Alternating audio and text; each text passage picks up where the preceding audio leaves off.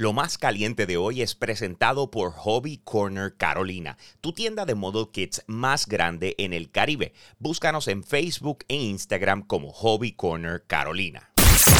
Yo, yo soy un gamer. Cuando hablamos de los Battle Royale, eh, casi siempre nos viene a la mente dos títulos, ya sea Fortnite o lo que es Warzone. Esos son los que la gran mayoría de las personas conocen. Uno, obviamente, por tantos años, Fortnite todo lo que ha logrado, y al igual que Warzone, en este caso, al ser eh, una variante de Call of Duty. Pero sin embargo, hay otro videojuego que ha dado muchísimo que hablar, que ya ha tenido una base de jugadores que sobrepasa los 130 millones. Estoy hablando de Apex Legends, ¿ok? Esta gente no solamente ha dominado en lo que vienen siendo las consolas y la PC, sino que también eh, con otra base de jugadores diferente a esos 130 millones que te dije, eh, también tiene entonces lo que es su videojuego en iOS y Android que lanzó hace poco.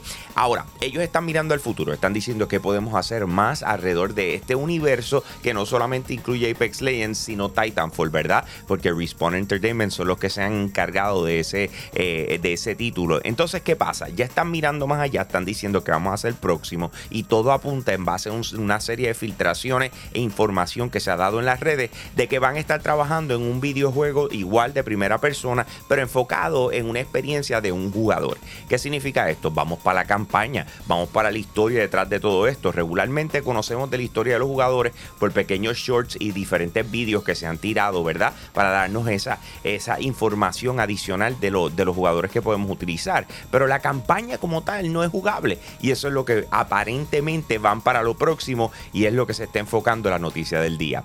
Estamos en un tiempo donde se están viendo muchísimos remakes dentro de la industria de videojuegos. Básicamente esto es coger un título que lanzó sabrá Dios cuántos años atrás y dicen vamos a hacerlo nuevamente desde cero eh, con el propósito de poder atender lo que es la nueva generación de consolas que corra como manda, que tenga la resolución que manda, eh, podamos trabajar en los diseños de los personajes y así por el estilo.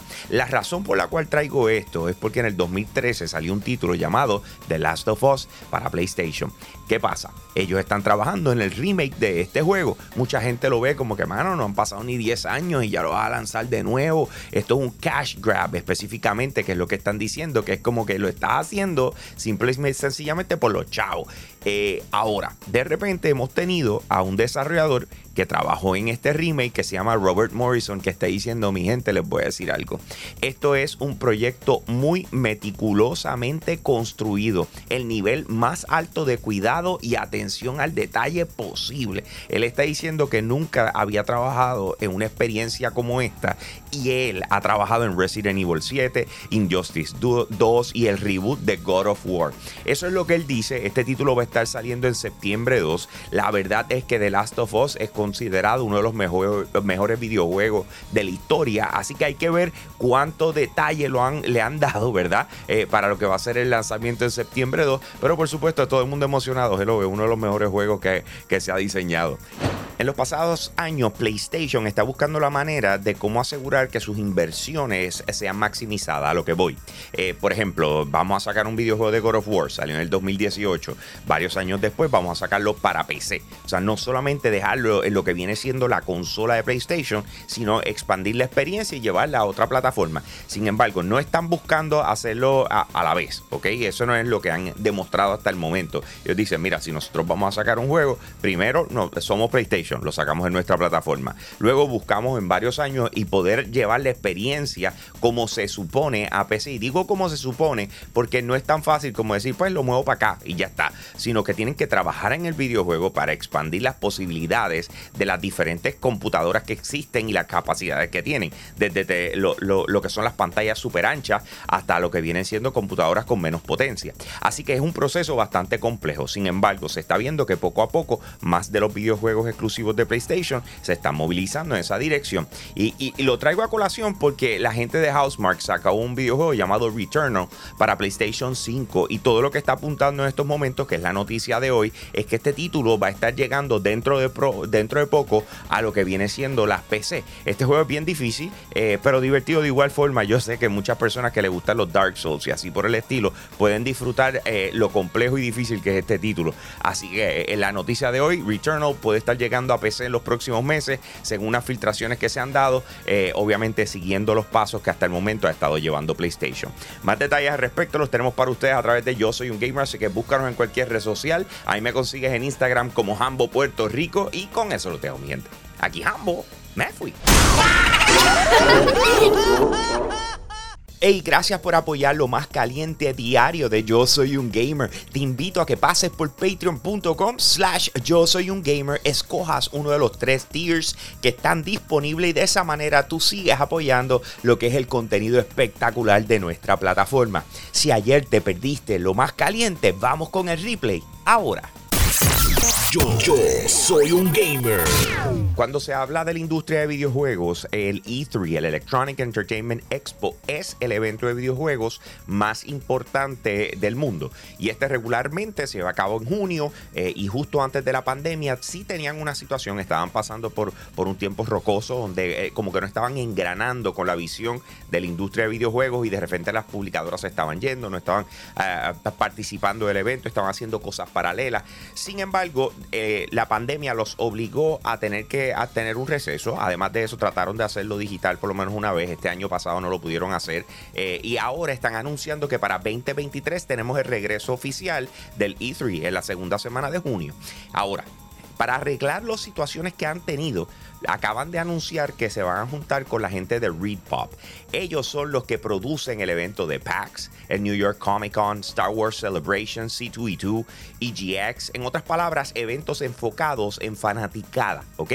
Así que todo apunta que el E3 2023 va a ser un evento para fans, que esto hace que un montón de gente se quiera tirar para allá obligado, eh, en vez de más un evento para lo que es la industria y la prensa como tal, que es lo que se acostumbraba detrás del E3. Así que no dudo que los anuncios sean igual de grandes, simple y sencillamente una integración completa de fanáticos es lo que apunta que va a ser lo que el E3 2023 nos quiera llevar.